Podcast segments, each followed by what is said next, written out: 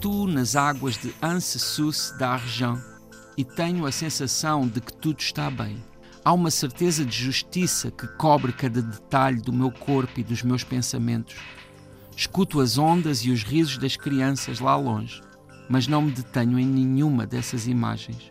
Flutuo nas águas de uma das praias mais bonitas do mundo.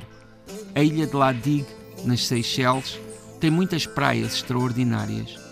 Quase todas estão localizadas em baías, grandes ou pequenas, com nomes como Sévère, Papette, Marron, Pierrot, entre outras.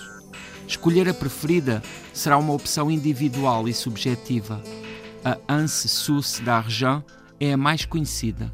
No caminho até a Orial, passa-se por um antigo cemitério, com lápides cobertas por vegetação tropical, o mar em fundo.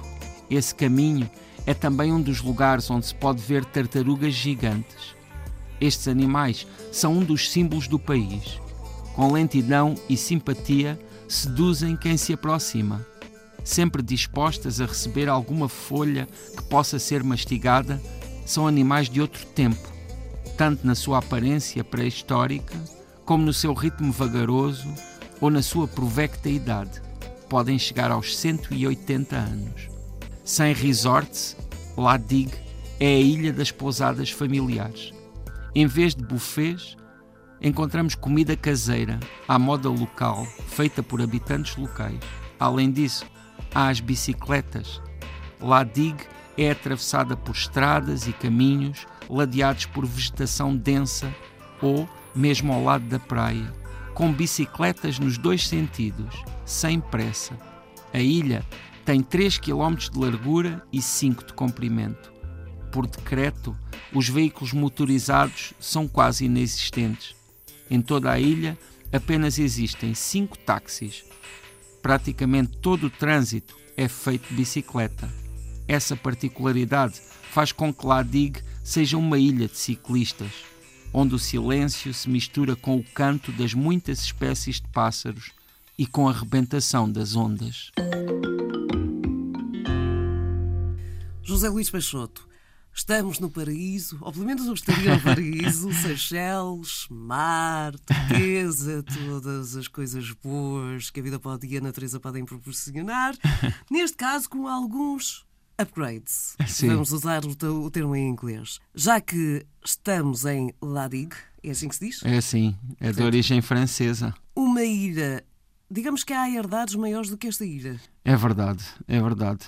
A 3 por 5 é verdade. Embora no contexto das Seychelles é a quarta maior ilha do país, mas não deixa de ser uma pequena ilha que se consegue fazer a pé ou melhor ainda de bicicleta, que é um dos meios mais usados ali. Até porque não há carros. Não há carros. Já há cinco táxis em toda a ilha e depois, como eh, existe apenas um hotel, esse hotel usa alguns carros elétricos, às vezes parecidos com aqueles carrinhos do, do, do Golf, para levar as malas para o hotel dos seus clientes, claro está.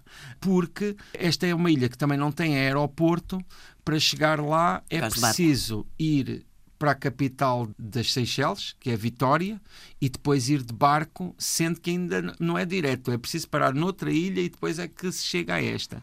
Portanto, tens de ter uh, muita vontade para ir para lá, digo. Sim, mas vale muito a pena. Uh... Eu estava aqui a ironizar, porque, repara, tudo o que é destacado nas Seychelles, esta ilha não tem. Uhum. Esta ilha não tem resorts, esta Sim. ilha não tem carros. Sim. Esta ilha é pequenita, Sim. portanto, ela é uma maravilha, mas uh, tens de, para chegares a essa maravilha, obrigam-te a fazer ali umas pequenas paragens. E, que... e ainda te acrescento uma coisa, uh, substancialmente mais barata do que as outras. Gosto por, tanto por, desta ilha. Por, porque as outras, as outras ilhas, uh, normalmente Pronto, existem diversos tipos de oferta turística nas Seychelles, que é um lugar turístico por excelência e, inclusivamente, enquanto país, existe mesmo essa diretiva de apostar no turismo e que, no caso deles, são bastante inteligentes porque perceberam que apostar no turismo é o mesmo que preservar a natureza e preservar aquilo que realmente os torna únicos. E por isso as Seychelles, mesmo nos lugares onde existem explorações turísticas maiores, uh, está sempre bastante preservada, acho que isso é inquestionável. Mas lá digo, é ainda um degrau acima, realmente, como dizias, porque efetivamente ali nós andamos de bicicleta, portanto, no silêncio, não se ouve, não, não é, pode-se ouvir um cão a ladrar ou alguma coisa, mas não se ouve motores.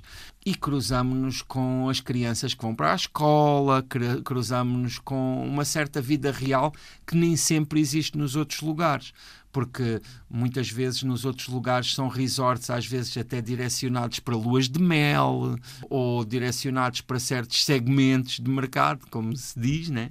e não têm essa vida real. Lembro-me, por exemplo, de estar em Ladig, de ser fim da tarde, de ser um, um, um, glorioso fim de tarde e estar a jogar futebol com uns miúdos descalço num campo completamente relevado, porque é tudo altamente fértil e há e, e, ervas e verde é o que não falta ali.